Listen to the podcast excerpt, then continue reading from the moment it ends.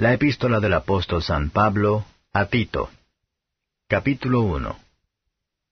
Pablo, siervo de Dios y apóstol de Jesucristo, según la fe de los escogidos de Dios y el conocimiento de la verdad que es según la piedad, para la esperanza de la vida eterna, la cual Dios, que no puede mentir, prometió antes de los tiempos de los siglos, y manifestó a sus tiempos su palabra por la predicación que me es a mí encomendada por mandamiento de nuestro Salvador Dios.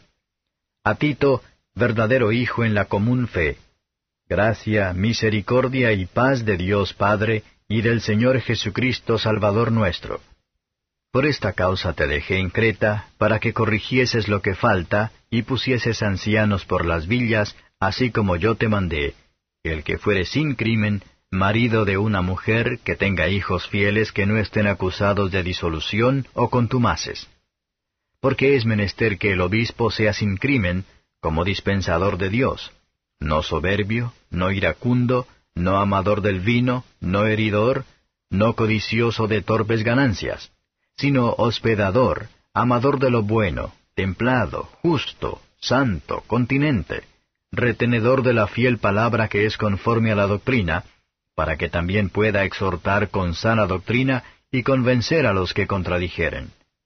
Porque hay aún muchos contumaces, habladores de vanidades y engañadores de las almas, mayormente los que son de la circuncisión, a los cuales es preciso tapar la boca, que trastornan casas enteras, enseñando lo que no conviene por torpe ganancia.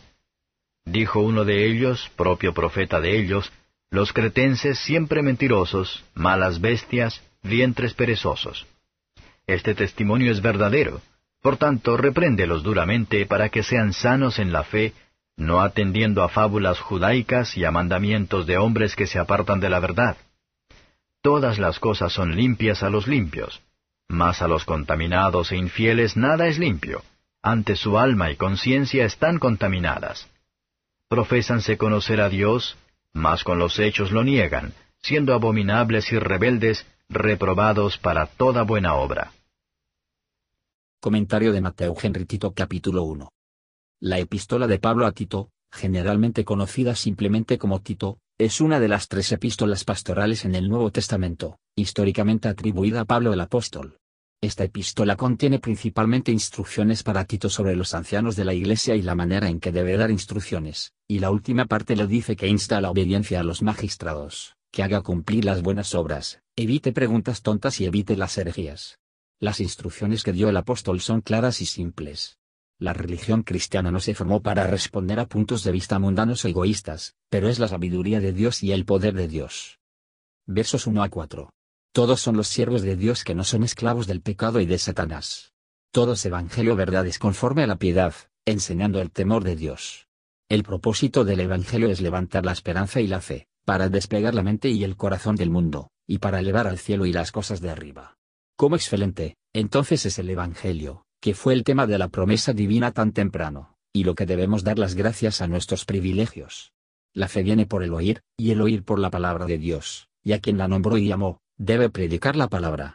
La gracia es el favor inmerecido de Dios, y la aceptación con él. Misericordia, los frutos de la gracia, en el perdón de los pecados, y la libertad de todas las miserias, tanto aquí como en futuro. Y la paz es el efecto y fruto de la misericordia. La paz con Dios por medio de Cristo, que es nuestra paz, y con las criaturas y de nosotros mismos. La gracia es la fuente de todas las bendiciones. Misericordia, y paz, y todo bien, primavera fuera de esto. Versos 5 a 9. El carácter y la calificación de los pastores, aquí llamados ancianos y obispos, de acuerdo con lo que el apóstol escribió a Timoteo. Siendo estos obispos y superintendentes del rebaño, siendo ejemplos de ellos, y los mayordomos de Dios para cuidar de los asuntos de su casa, hay una gran razón por la que deben ser irreprochables.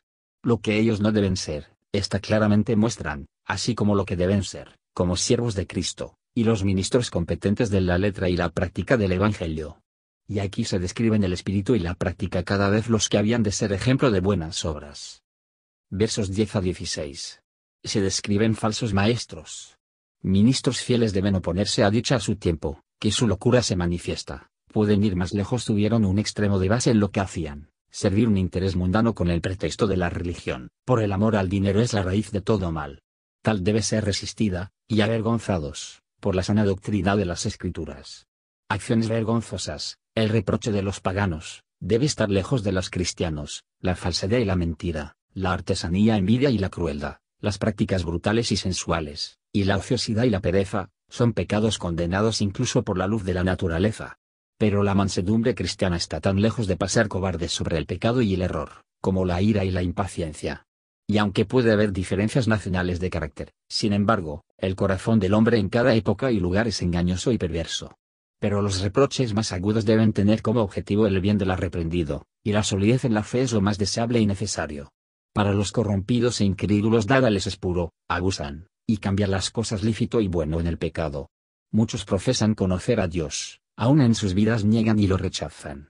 Ver el estado miserable de los hipócritas, como tener una forma de piedad, pero carecen de la potencia, pero no seamos tan dispuestos a fijar esta exacción a los otros, como cuidado de que no se aplica a nosotros mismos.